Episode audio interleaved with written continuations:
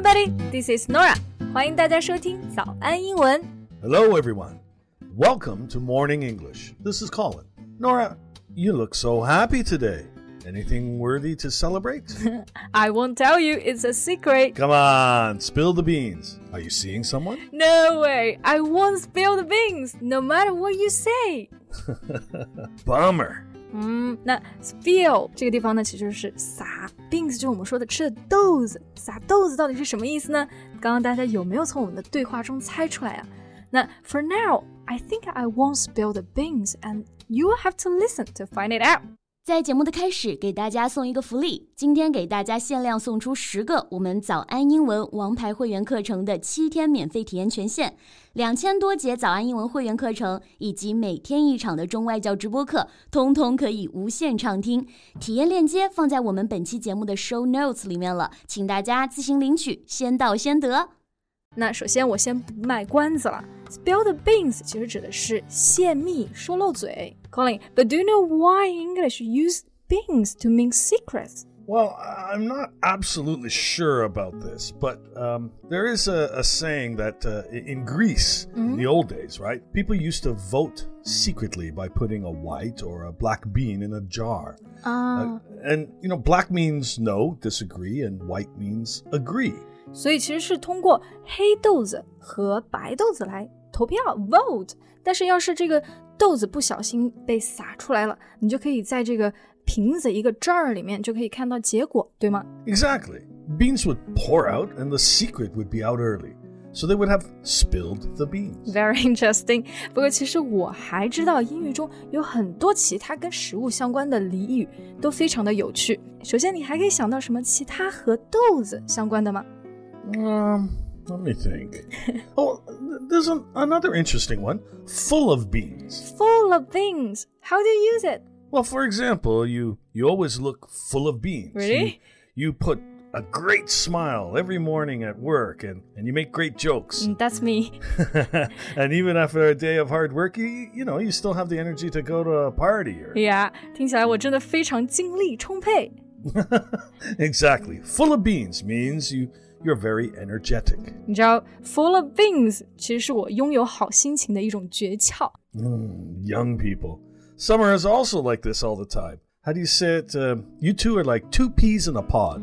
Two peas in a pod。peas 不是指的豌豆嘛，对吧？那 pod 其实就是豌豆荚。我跟 Summer 两个人就像一个豌豆荚的两个豌豆，在这里可不是说我们两个长得一模一样呢。 Yeah, yeah, yeah. Here we mean two people that have very similar qualities. 是的，那这里其实是想说，Summer 和我性格非常像，兴趣爱好也很相似，也是叫做 two peas in a pod。 Well, this phrase can be used to say people look similar, you know, like uh, twins. Now, they're usually two peas in a pod. But remember, when you use this phrase, it's Uh. two people, not three. 呀呀啊，so，但是如果我把这个短语改成三个，就是我说，How about three peas in a pod？ okay, Does it work？ uh, I guess so.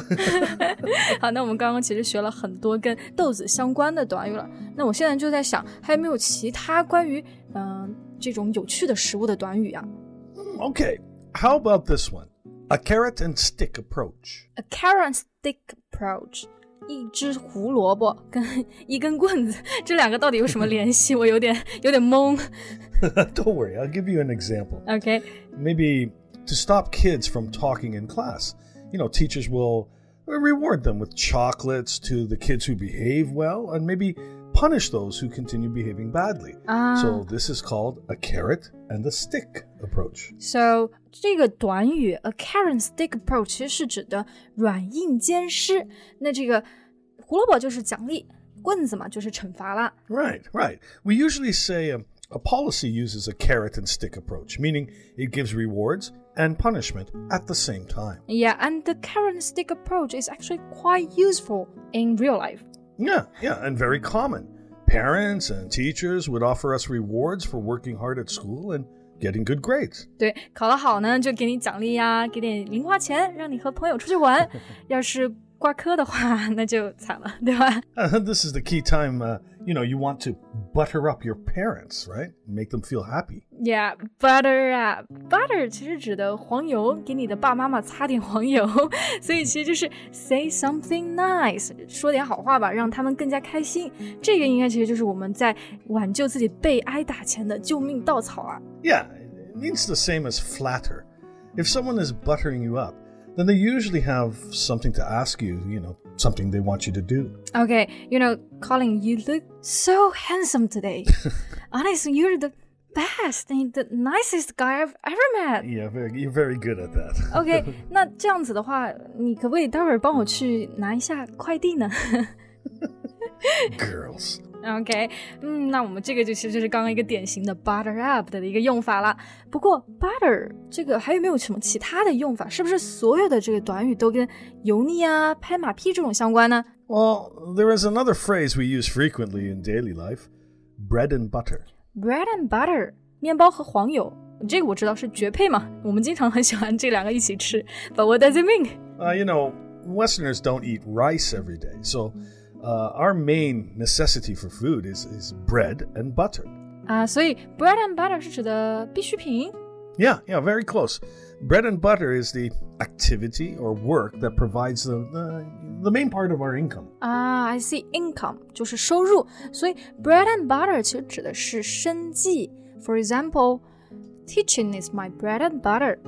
Yeah, and, uh, you know, like for singers, singing is their bread and butter. 没错，不过我发现最近 疫情啊，对大家影响还挺大的，感觉自己的这个 bread and butter 都受到了不少的影响呢。 Mm, they are. There's so many people are in the pickle, trying to think of uh, if they should change their bread and butter or not. 啊、p i c k l e 是我们吃的泡菜，韩国泡菜嘛，就是 Korean pickle，I love it 呃。in the pickle，想象一下这个情景啊，其实就是 sit in the pickle brain 的一个缩写版，坐在这种泡菜卤水里， 其实就是在说目前的处境非常艰难，是不是非常的形象呢？Right. Oh, it also means to make a, a a difficult choice, right? A very difficult choice. So you know, if I'm in a pickle, you know, mm, now I'm in a pickle today because Norah asked me to have dinner tonight. Yeah. But I have more work to do, so.